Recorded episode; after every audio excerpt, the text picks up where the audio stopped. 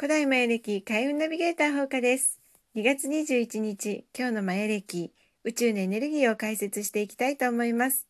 今日はね、ちょっと気分を変えて、あの、オープニングのね、音楽変えてみました。いかがですか？ちょっと楽しい気分になりますよね。なんかね、これ南の島っていうオープニングだったんですけど、はい。そうですね。で、今日はですね、どんな日かというとですね、えー、今日はね、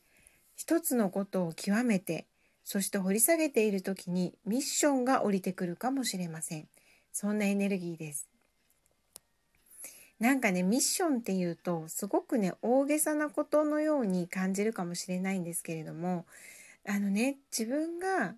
生まれてくる時って、こういう人生にしたいな、よし、そういう人生にするぞと思って、いろんなね、特性とかエネルギーとかっていうものをね、自分の中にこう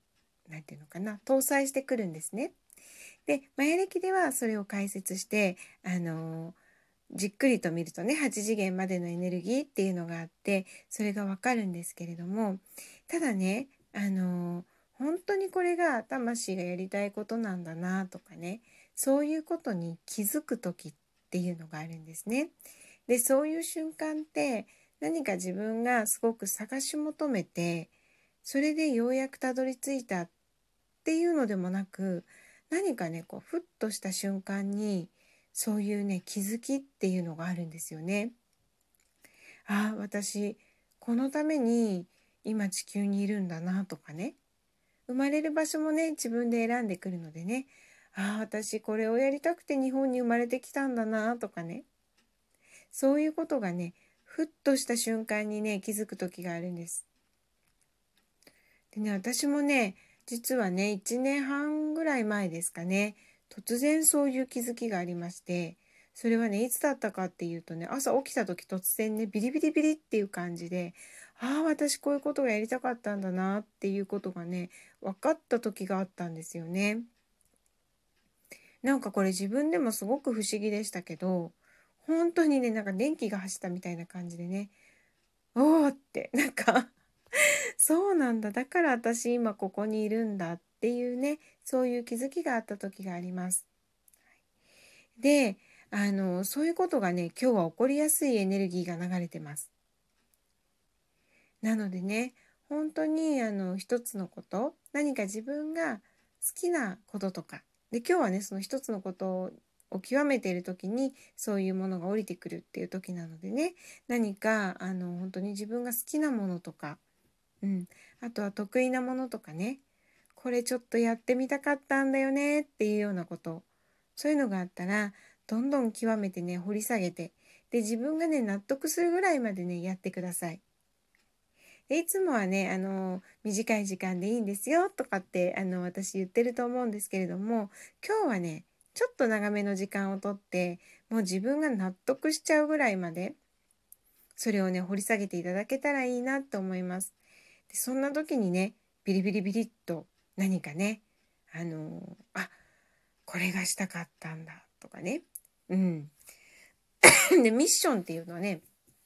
あの何なんかこう使命感とかねその地球防衛軍みたいなねそういうことじゃなくていいんですよね。本当に自分の魂を一人一人の魂を喜ばすことっていうことがすごく大切なのでだからそれが自分のミッションだったりします。なのでねあのこれがやりたかったんだこのために生まれてきたんだっていうような素敵な気づきが今日は起こりやすい日なので是非是非時間をとって何か一つのことにこう集中してねそれを掘り下げていただきたいと思います。で掘り下げるってことにすごくいいエネルギーが流れるので今日はね是非自分のことも掘り下げていただきたいです。自分が何をしたいのかなとかね自分が好きなことなんだろうとかね得意なことって何だったっけ？とかね。逆にね嫌いなことは何だかな？とかね。そういうようなねことを考えてるとあの本当にねあの自分っていうものもしっかり見えてきます。でね日々日々自分って新しい自分に変わってるんですね。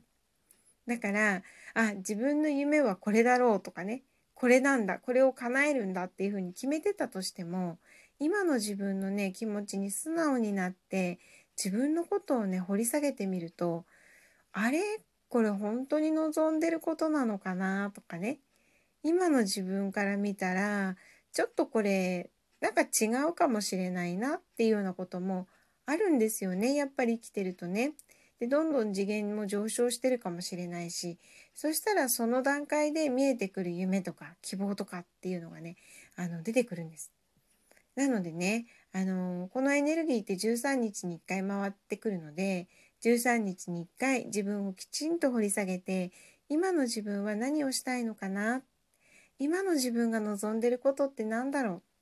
今の自分が楽しいことなんだろう？っていうふうにね、あのそういうふうに自分今の自分っていうものに軸をね合わせるそういうあの日にしていただきたいなっていうふうに思います。で今の自分にしっかり軸が合っているとね